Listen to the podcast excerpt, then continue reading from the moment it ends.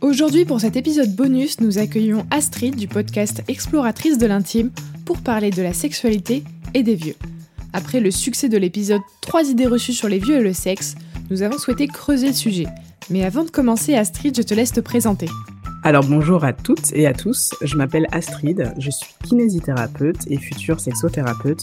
Je suis aussi la créatrice du podcast Exploratrice de l'intime. C'est un podcast que j'ai créé il y a maintenant deux ans euh, qui a pour vocation de parler des douleurs au rapport et de la manière justement de pouvoir se réapproprier son corps et retourner vers le plaisir tout en étant complètement informé et avec des outils concrets.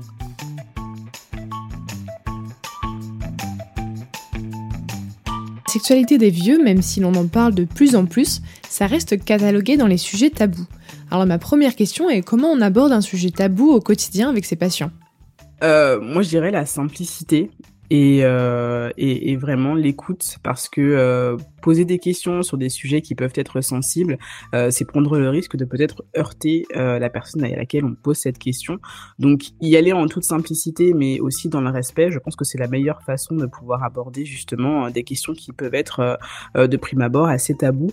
le tout, c'est aussi, je pense, dans la façon dont on formule ces questions, parce qu'il y a aussi une notion de consentement. Les personnes ne sont pas obligées en fait de répondre à la question qu'on leur pose, et avoir cette notion que la personne a la capacité de pouvoir dire non si jamais ça la gêne trop, ou si elle, estime que c'est une question qui est trop intrusive, ça fait aussi partie euh, de la qualité d'un échange authentique. Donc euh, pour moi, ce seraient des choses essentielles pour pouvoir apporter des, aborder pardon, des questions sans tabou. Dans ta pratique quotidienne en tant que kiné, tu as pu travailler avec des gens de, tous les âges. Est-ce que tu as pu observer que notre rapport au corps change euh, quand on vieillit alors oui, de manière générale, mais j'aime pas trop faire de généralité parce que euh, chaque personne est quand même unique et en fonction de sa propre histoire de vie et en fonction aussi euh, de ses propres envies ou de ses propres capacités, ça peut véritablement changer d'une personne à l'autre. Mais c'est vrai que dans le rapport au corps, euh, les personnes âgées vont avoir, je trouve, beaucoup plus, comment dirais-je, de, prise de distance par rapport à leur corps. Il y a quelque chose peut-être parfois de l'ordre un petit peu de la, de la dissociation euh, dans une idée que mon corps, j'essaie de faire en sorte qu'il fonctionne le mieux possible, même si là, quand je viens voir mon kiné, c'est que j'ai un problème de santé quelconque. Mais euh, voilà, je, je, fais au mieux avec ce que j'ai, mais en même temps, euh, il y a parfois peut-être un petit peu de fatalisme sur le fait que ça progresse pas aussi vite qu'on voudrait, parce que bah on est vieux et qu'il y a beaucoup de beaucoup de choses qui euh, vont aller dans le sens de ça risque de pas aller mieux parce que bah, le temps passe, les articulations ne fonctionnent pas bien, euh, on, est de toutes les façons dans un état de santé qui, a plus de chances en fait de se comment dirais-je de se de se dégrader que de que de s'améliorer. Donc c'est en ça que je dis qu'il y a parfois un petit peu de fatalisme. Et, et c'est moi avec ma casquette de kinésithérapeute qui doit quand même leur rappeler que euh, ça va en fait. Vous, vous êtes tout de même capable de pouvoir euh, être complètement autonome au quotidien, que vous êtes encore capable de pouvoir euh, vous déplacer comme vous le souhaitez. Et effectivement, vous avez besoin d'avoir un petit peu de, de suivi aujourd'hui en rééducation et, et en kinésithérapie, mais c'est quelque chose de temporaire c'est quelque chose de temporaire et l'idée c'est justement en fait de vous remettre sur les rails pour que vous n'ayez plus besoin de ce type de soutien là pendant euh, pendant encore un bon moment. Donc euh, parfois il faut leur redonner un petit peu cette touche d'espoir et d'optimisme pour qu'ils ne se laissent pas enfermer dans, dans quelque chose qui serait un peu trop fataliste. Ah oui, c'est vrai qu'on a tendance à, coller des étiquettes sur le corps euh, et sur le corps qui vieillit. L'autre jour, j'ai vu un article passer sur comment aider les ados à s'approprier leur corps pendant la puberté, un moment de changement. Et je me suis fait la remarque que je n'ai jamais vu l'équivalent pour les personnes âgées, alors que le vieillissement, c'est aussi un moment de changement important. Alors est-ce qu'apprendre à, alors, est qu'apprendre à apprivoiser ce nouveau corps pourrait réduire cette distance dont tu parlais entre soi et son corps? Oui, tout à fait. Moi, c'est véritablement euh, la, conviction que j'ai. Et euh, pour mon métier, ça passe à travers le mouvement. Le fait de remettre les personnes en mouvement et remettre les seniors en mouvement, c'est justement une façon pour moi de pouvoir les remettre en lien avec leur propre corps. Parce que une des problématiques majeures que l'on va rencontrer chez euh, la population des seniors, ça va être la problématique de sédentarité c'est le début de la fin, la sédentarité. Le fait de rester enfermé chez soi et d'être très très peu mobile et très très peu actif, ça fait que tout part à volo. Véritablement. Le fait de leur montrer qu'ils ont encore la capacité de pouvoir aller faire leur petite course quotidienne au supermarché du coin et de porter un sac qui fait 3 kilos, ça fait une différence majeure. Le fait de leur montrer qu'ils ont la capacité de pouvoir plier leurs genoux, aller chercher des objets qui sont tombés au sol ou euh, s'il le faut monter deux trois marches parce que l'ascenseur ne fonctionne pas, ça fait une différence notable et renforcer ses compétences et ses croyances à propos de leur propre corps, que leur corps a encore des capacités à leur offrir, qu'il a encore une liberté à leur offrir, c'est véritablement essentiel. Et c'est par ça que va justement passer la réassociation. Quand on vieillit, on peut entendre euh, voilà, maintenant j'ai des douleurs partout, euh, j'ai de l'arthrose, ça m'empêche d'utiliser mon corps comme je souhaite. Alors, est-ce que ces douleurs peuvent être un frein à la sexualité? Ou alors, si on ne peut pas changer euh, son corps, ni euh, ses douleurs, ni son état de santé, est-ce qu'on peut changer son rapport à la sexualité ou à ses pratiques? Oui, je pense que, tout dans la vie de toutes les façons est une question d'adaptation. Que ce soit comme euh, tu l'as mentionné juste avant, en fait, le corps d'un adolescent, le corps d'une femme enceinte, le corps d'une femme qui a accouché, le corps d'une personne qui serait à l'âge de la ménopause ou le corps d'une personne qui euh, serait euh, à l'âge de 70 ou 80 ans, tout est une question d'adaptation. Le temps fait que de toutes les façons, notre corps ne fait qu'évoluer au fur et à mesure du temps. Les croyances que l'on avait à propos de ce que l'on était à un instant T ne sont valables qu'à l'instant T. Et ça, c'est important de, le rendre, de s'en rendre compte. Parce que on est encore beaucoup, et ça c'est valable pour des personnes de notre génération, mais des personnes qui sont plus jeunes, qui se voient dans un futur très très proche rester les mêmes que ce qu'ils sont maintenant, ou des personnes qui sont beaucoup plus âgées et qui sont restées ancrées en fait sur l'image de la personne qu'elles étaient dans le passé, le fait de ne pas être ancré dans le présent et de se rendre compte de, des capacités en fait que l'on a à l'instant et d'adapter en fait notre vie et notre sexualité en l'occurrence à ce que l'on est aujourd'hui, c'est ce qui peut créer en fait beaucoup de frustration et parfois beaucoup de souffrance chez les personnes. Et je suis tout à fait d'accord sur le fait de se dire que, étant une personne senior, dans le cadre de ma sexualité, la question c'est pas de se dire qu'est-ce que je faisais avant et que je n'arrive plus à faire maintenant, ce qui est plutôt une source de frustration. C'est plutôt, je pense, de se demander de quoi j'ai envie aujourd'hui, comment est-ce que je peux me l'apporter? Et quelles sont les adaptations en fait que je peux mettre en place pour pouvoir me l'apporter? Parce que, comme je, je viens de le dire, tout est une question d'adaptation. Et cette adaptation, elle peut se faire de plein de manières différentes. Ça peut être une adaptation en prenant le temps euh, d'installer quelques coussins au préalable avant justement de rentrer dans un moment d'intimité avec son ou sa partenaire. Parce que, effectivement, les articulations ne sont peut-être plus aussi euh, mobiles et aussi flexibles qu'auparavant, mais en ayant un petit peu de coussin qui va servir de soutien, ça va nous permettre de pouvoir en fait rentrer dans ce moment d'intimité en gardant la notion de confort le plaisir, en fait, ne fait pas vraiment bon ménage avec la douleur et l'inconfort. C'est plutôt l'inverse. De la même manière, euh, dans, dans le rapport sexuel, la notion de rythme, peut-être que à 80 ans, je vais pas avoir le même souffle et le même cardio que quand j'avais 40 ans. Et c'est complètement normal, c'est complètement ok.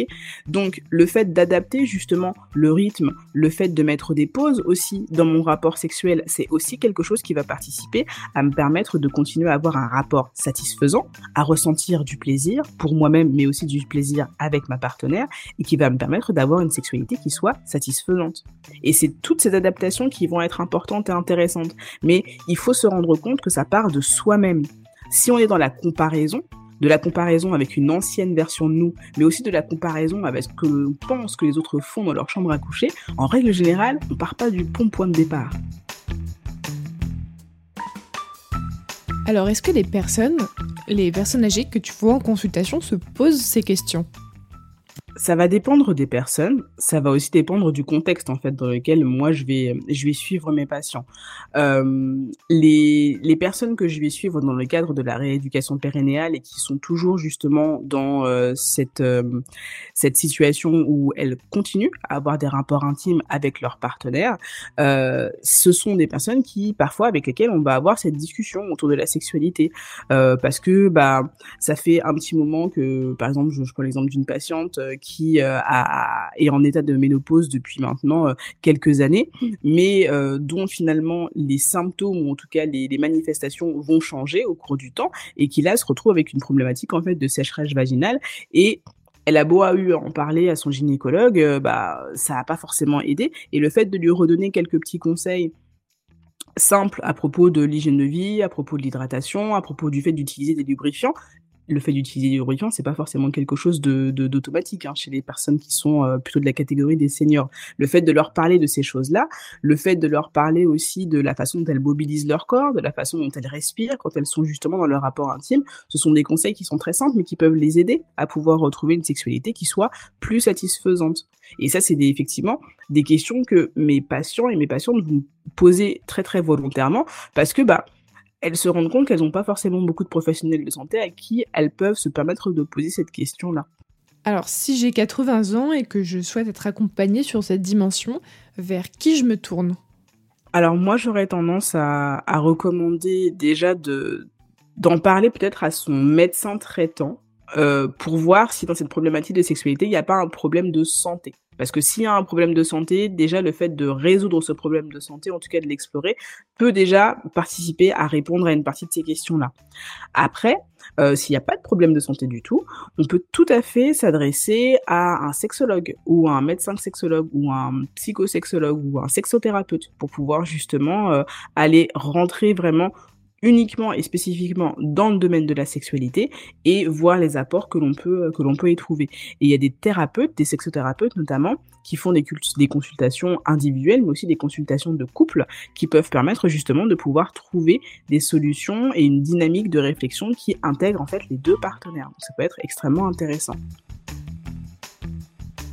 Alors le, le, rapport des petits frères des pauvres sur l'intimité et la sexualité qui est sorti en octobre 2022 nous indique que les personnes âgées sexuellement actives sont de plus en plus nombreuses, même si euh, l'effectif total diminue dans tous les cas avec l'avancée en âge. Alors ma question c'est qu'est-ce qui explique ces, deux phénomènes? Qu'est-ce qui a changé pour que ce nombre euh, augmente? Et aussi comment expliquer que malgré tout les relations intimes diminuent avec l'âge? Mais euh, oui, j'ai eu l'occasion effectivement de, voir quelques chiffres de ce rapport euh, des petits frères des pauvres sur la sexualité et l'intimité des personnes âgées. Et euh, j'ai trouvé qu'il y avait des chiffres qui étaient hyper encourageants et hyper intéressants, dont le fait que justement bah, 52% des personnes qui ont été interrogées ont des relations intimes et 91% en sont satisfaites. Oui, c'est énorme. Ça, je trouve ça énorme. Je veux dire, si on interrogeait peut-être un, échantillon identique euh, de, de, personnes qui seraient entre, je sais pas moi, 25 et, et 40 ans, je suis pas sûre qu'on aurait euh, un, niveau de satisfaction qui serait aussi marqué. On aurait peut-être un niveau de personnes qui auraient des relations intimes plus élevées, mais le niveau de satisfaction, je serais curieuse de savoir en fait quel serait le chiffre qui en ressortirait. Et je trouve ça hyper intéressant parce que ça veut dire que pour les personnes qui continuent à entretenir leur sexualité, elles trouvent des stratégies elles trouvent des adaptations qui leur permettent en fait de continuer à jouir de leur sexualité. Et le fait que ça puisse passer peut-être par des choses qui sont différentes de ce qu'elles faisaient à 30 ans ou à 40 ans ou à 50 ans, ça montre bien en fait que la diversité et la largesse de ce que peut représenter la sexualité et je dirais même les sexualités leur est peut-être plus accessible passé à un certain âge. Et je pense que ça devient plus accessible pour diverses raisons. Déjà, il y a probablement moins de barrières. Euh, je prends l'exemple des femmes qui atteignent la ménopause. Pour elles, certes, en tout cas pour certaines, elles le vivent extrêmement bien parce qu'elles le vivent comme une libération. Fini le risque de tomber enceinte. Ça veut dire pouvoir jouir de son corps et de son plaisir sans arrière-pensée à propos du risque d'avoir une éventuelle grossesse. Un autre point intéressant, ça va être aussi l'apprentissage, comme je disais, des différents rythmes. Euh, il y a un livre qui, est paru qui s'appelle Le Slow Sex, qui a été écrit euh, par euh, Diana Richardson, en tout cas c'est basé sur les, connaissances et les écrits de Diana Richardson, qui parle justement en fait de cette, de cette approche de la sexualité qui est basée sur l'écoute de soi, sur la lenteur, sur l'appréciation de l'instant présent, sur l'écoute de son partenaire et sur l'exploration de la sensorialité. Et ça, je trouve que c'est tout à fait en fait ce que peuvent me décrire certains euh, de mes patientes et de mes patientes dans leur intimité, parce que on n'est plus dans une recherche de la performance, on n'est plus sur une focalisation limite obsessionnelle en fait de l'orgasme qui devient le saint graal dans un rapport sexuel, mais on est là pour en fait prendre du plaisir et du plaisir en fait, quelle que soit la forme que ça peut être. Ça peut être un moment de tendresse, ça peut être un moment de caresse intime, ça peut être un moment euh, avec de la pénétration, ça peut être plein plein plein de choses différentes. Et le fait de s'accorder la possibilité d'explorer toutes ces facettes de la sexualité, j'ai l'impression que pour certaines personnes qui sont en tout cas parmi les seniors, ça devient plus facile d'accès parce que on se pose moins de questions, on se met moins de limites, on se met moins de barrières, puisque de toutes les façons, qu'est-ce que j'ai à perdre? L'image que l'on a d'elle-même, finalement, il y a moins d'enjeux, en fait, derrière tout ça. Et comme il y a moins d'enjeux, on se permet aussi plus de choses. Donc ça, c'est pour ce qui facilite la sexualité. Alors maintenant, quels seraient les freins à l'intimité et la sexualité quand on vieillit?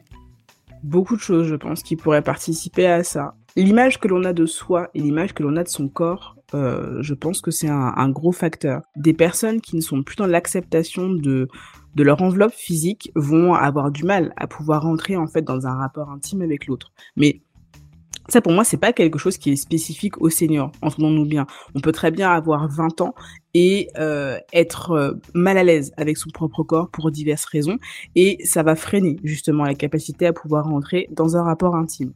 Mais je pense que la différence avec une personne qui serait plutôt senior, c'est que la société vous donne ce message que c'est normal que vous soyez mal à l'aise avec votre corps tout ce que les toutes ces espèces de généralités qu'on qu'on entend à propos du fait de dire que ah bah c'est normal euh, j'ai mal j'ai mal à mes articulations c'est normal je suis une personne âgée c'est normal que j'ai plus de difficultés à faire telle ou telle chose parce que de toute façon je suis vieille je suis bonne à mettre à la casse etc etc ça ça ça va faire que renforcer cette idée que notre corps n'a plus les capacités de pouvoir nous faire faire ce que l'on souhaite et que c'est normal que l'on ait une mauvaise image de soi. Donc c'est en ça que je trouve que pour les personnes âgées, ça peut être un, un message négatif qui peut être facilement renforcé par euh, parce que la société peut avoir euh, comme image des personnes âgées. Un autre facteur, ce serait aussi l'isolement. Faut pas oublier que euh, quand on est une personne âgée, on a pu déjà faire l'expérience du deuil, du deuil de son ou sa partenaire ou du deuil de, personnes qui nous sont proches, de notre famille, de nos amis, et le fait d'être dans une situation où on est isolé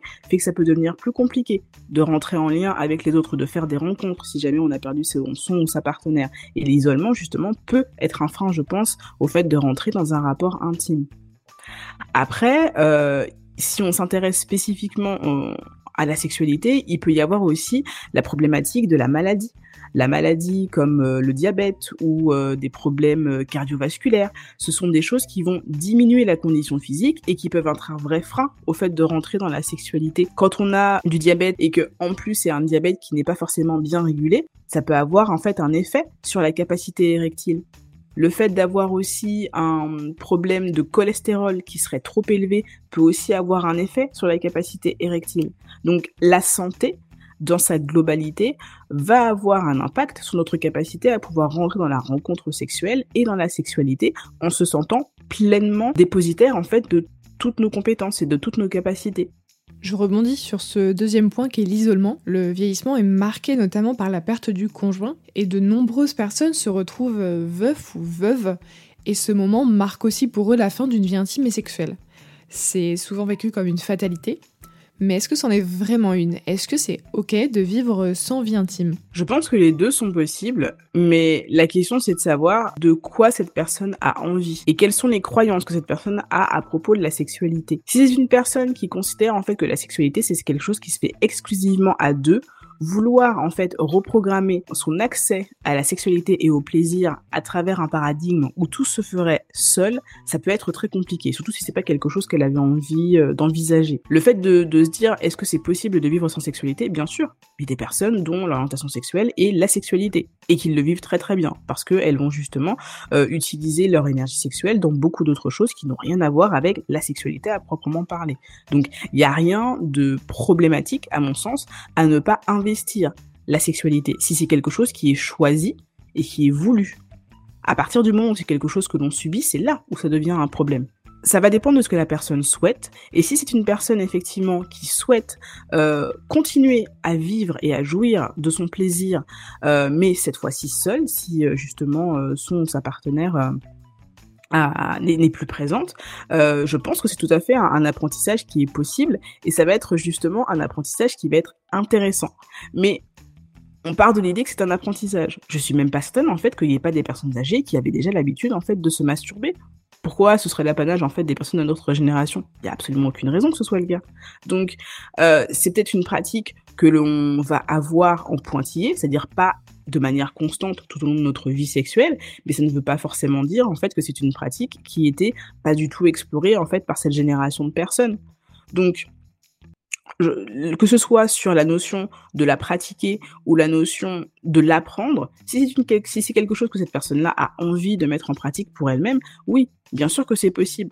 Après, euh, ça va peut-être demander quelques petites adaptations. Je pense que tous les sextoys sont pas forcément adaptés euh, à toutes euh, à toutes les personnes. Ou si c'est euh, des pratiques qu'on préfère faire en utilisant euh, ses propres mains, et ben à ce moment-là, ça va demander des adaptations. Peut-être en se mettant en position demi-assise, en rajoutant quelques petits coussins au niveau des genoux ou au niveau des hanches pour être sûr d'être bien installé. ne pas hésiter aussi à utiliser du, du, du, lubrifiant ou des huiles végétales si on, on estime que on est dans une dans une phase de sa vie où on peut avoir un petit peu de sensibilité au niveau de, la zone génitale et pour éviter justement d'aller créer des irritations.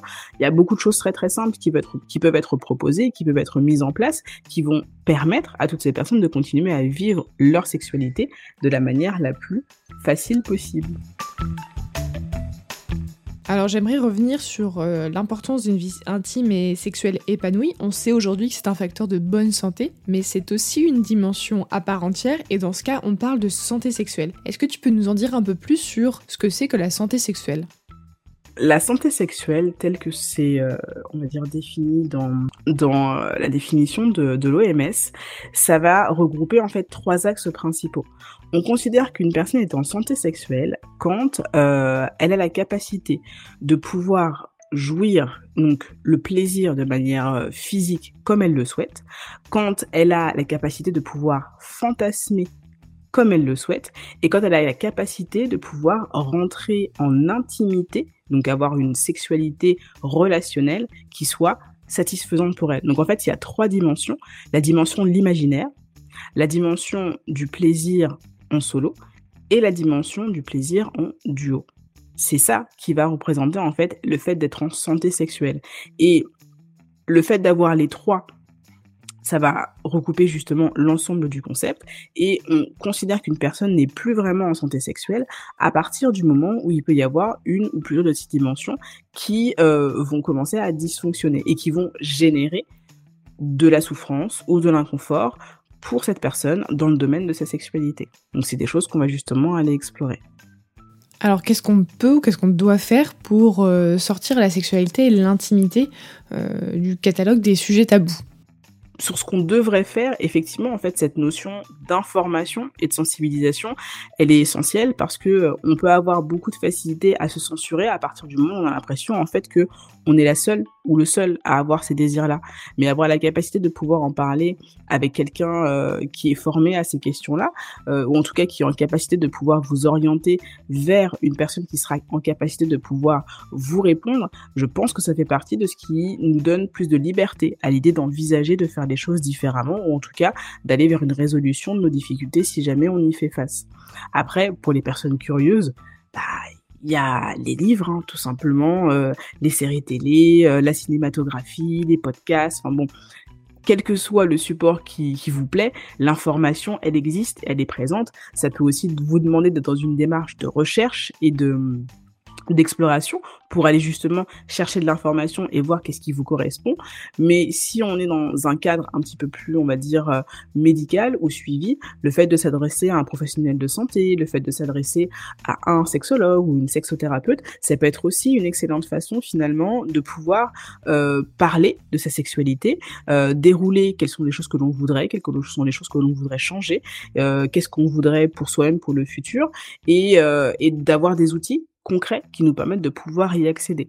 Donc, euh, que ce soit à une échelle un petit peu macro au niveau des pouvoirs publics ou à une échelle un petit peu micro à une échelle individuelle, euh, je pense que le fait de s'informer et d'avoir des personnes qualifiées pour pouvoir euh, nous accompagner, c'est un petit peu la réponse à ce qu'on peut, à ce qu'on peut avoir.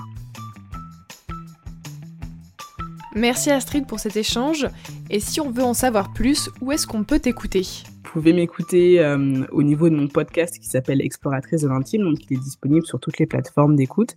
Et euh, si jamais vous êtes aussi intéressé par les réseaux sociaux, j'ai un compte Instagram qui s'appelle at donc le arrobase exploratrice de l'intime, tout attaché, qui permet aussi d'aller voir euh, de l'information et écouter un petit peu des choses complémentaires que je partage sur mon podcast. Super, merci beaucoup Astrid. Avec plaisir. Merci d'avoir écouté Culture G. Pour nous aider, laissez-nous une note ou un commentaire, partagez avec vos amis et abonnez-vous pour ne pas rater le prochain épisode.